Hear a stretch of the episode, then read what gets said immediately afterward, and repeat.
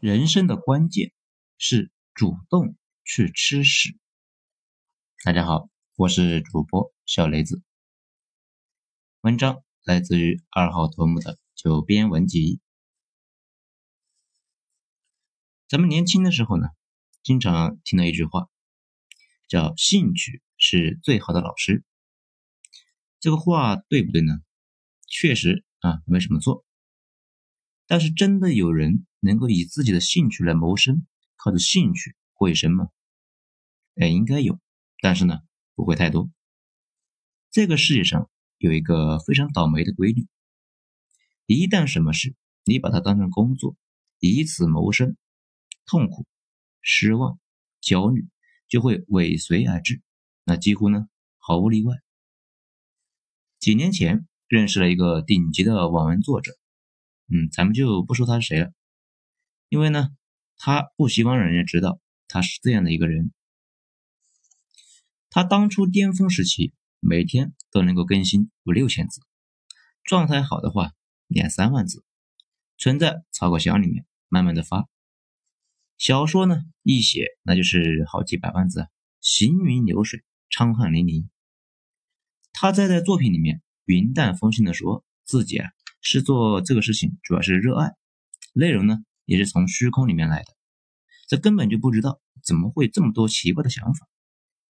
不过呢，不知道为什么他的那几个热度极高的小说很快就太监了，也就是写到后来戛然而止，不写了。到现在，很多读者也在追着骂他，让他如果可能的话，还是把之前的几个坑来给补上。我呢，作为众多读者之一。一直也希望他能够把下面的给补上。本来啊不认识他，后来有出版社说是要帮我出书嘛。出版社为了证明他们很专业、很有影响力，开列了一堆自己旗下的作者。那我惊讶的就发现，那哥们也在里边。所以啊，赶紧就问出版社要了联系方式。正好呢，那哥们的文章，那我也在看，我们两个就一拍即合。那我就问他。为什么坚持挖坑做太监？那就是不填坑呢？他说啊，不方便微信说，咱们线下聊。啊非常的感慨。他说呢，其实真正的写作过程，那跟吃屎差不多。每天早上起床，那就跟上坟似的。书房里贴满了标签，记录着之前留下的各种线头和埋的梗。这成天一摞一摞的看书，内容呢越往后。就感觉像是一个小丑。这一开始玩着三个球，那越玩球越多，到最后啊，发现已经接不住了。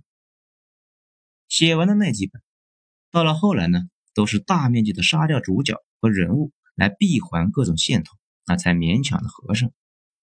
书写完，自己呢完全不能看，那看了恶心的不行了。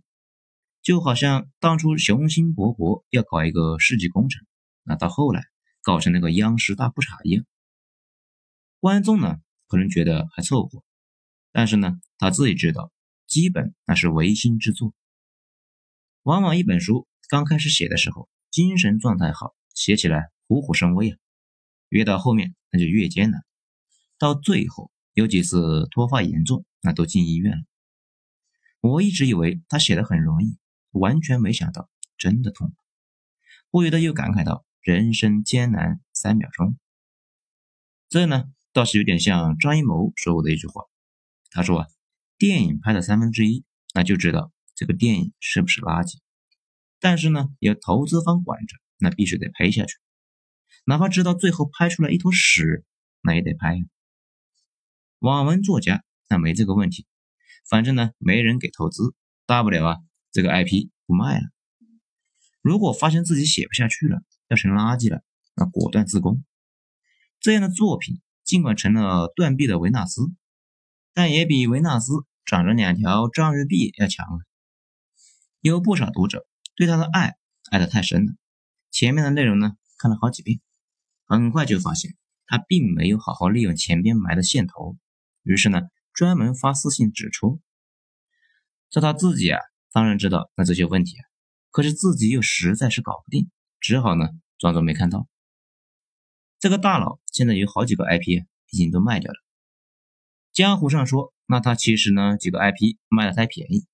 他跟我说，其实不是，那些作品到后来写成那样，自己想起来就心烦。别人出个价，那他就卖掉了，完全没有货比三家，好好的讨价还价。反正有一种呢，巴不得把自己这个傻逼儿子送去读大学的感觉，哪怕只是个三本。那当然呢，尽管太监了几本，但他的成就还是非常非常高的，甚至在东南亚。都有他的大量的网文读者，这个呢也算是文化输出了。我请教了他一些这些年的一些心得，他正好呢这段时间也在思考，于是就分享了一下，这发现跟我的想法差不多。第一，再喜欢的事，一旦当成职业来做，立刻比吃屎都难。第二，唯一可以对抗这种痛苦的。就是天天例行的主动的去吃，他跟上班似的，每天呢对自己是有要求的，必须写，必须发，风雨无阻。有时候啊有灵感写得快，大部分的时候是完全是硬撸啊，痛苦不堪的。他说呢，他就像妓女，已经完全没感觉了，还得日常接客。啊，当然了，这句话呢可能觉得太粗俗，但是呢。就是他内心的一个写照。我这些年也有这个感触，很多时候吧，想把事情准备的差不多了再下手，往往结局那不是太好。经常呢是一直准备不好，一直呢下不了手，最后无处下手，导致想做的事情夭折了。不知道大家注意到没有？焦虑就是因为想太多，而且呢，就算开始做了，过了一段时间那还好。如果长时间做，做好多年、几十年，这个过程既无聊又让人绝望，而且整个过程毫无乐趣可言，对人既是一种考验，又是一种摧残。我在大公司当社畜的经历，那也差不多，每天呢都是那些事，漫长而琐碎的日常，几个不知道哪来的小跳跃，慢慢的那就爬了上来。听过我之前的呢，就知道。二零一五年，那我还在写代码，后来当上了产品经理，再后来呢去做项目经理，再后来就管着项目群。我了解了一下其他的人，也都差不多，生活都是琐碎和乏味，每隔一段时间来一次小爆发。这也是为什么我非常鄙视这几年的一些电视剧，比如那个三观俱外的《三十而已》，里面呢几乎每个人都不走寻常路。都想一步登天，把生活啊搞得是玩跟玩闹似的，而且呢，把一些涉世未深的小朋友给带的是脑子一抽一抽的。当然了，不止这个片，几乎所有的国产电影啊电视剧都是这个套路。毕竟呢，这个套路最容易迎合广大观众们不劳而获和走捷径一步登天的一个冲动。医生剧，那就是帅哥美女在医院里面搞对象。完全不知道医学相关的书那有多厚，医生们要经过十几年的漫长学习训练，部分的医生还在业余练散打。律师剧呢，就是各种制服男女搞对象。其实大部分的律师那也是一箱一箱的看材料，需要通过那个超级麻烦的司法考试，也是一个伤头发又伤肾的一个职业。商人呢就不用说了，说好听点。是解决问题，说难听点呢，就是到处求人调资源。至于马龙们，想必那大家也都知道，从上大学那就开始掉头发，一直掉到被公司赶出来。小朋友们觉得马龙大部分的工作都在噼里啪啦的写代码，那其实不是，大部分的时候都在做文档、回邮件、看代码、debug。真写代码的没多少时间，一个项目周期里面，编码时长连四分之一都不到。很多技术骨干几年不写一行代码，那是正常的。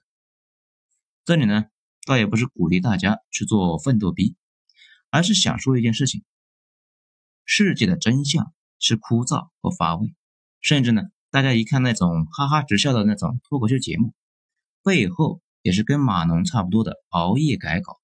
这一遍又一遍的反复演练，对于那些大家听了哈哈直乐的段子，他们自己是笑不出来的。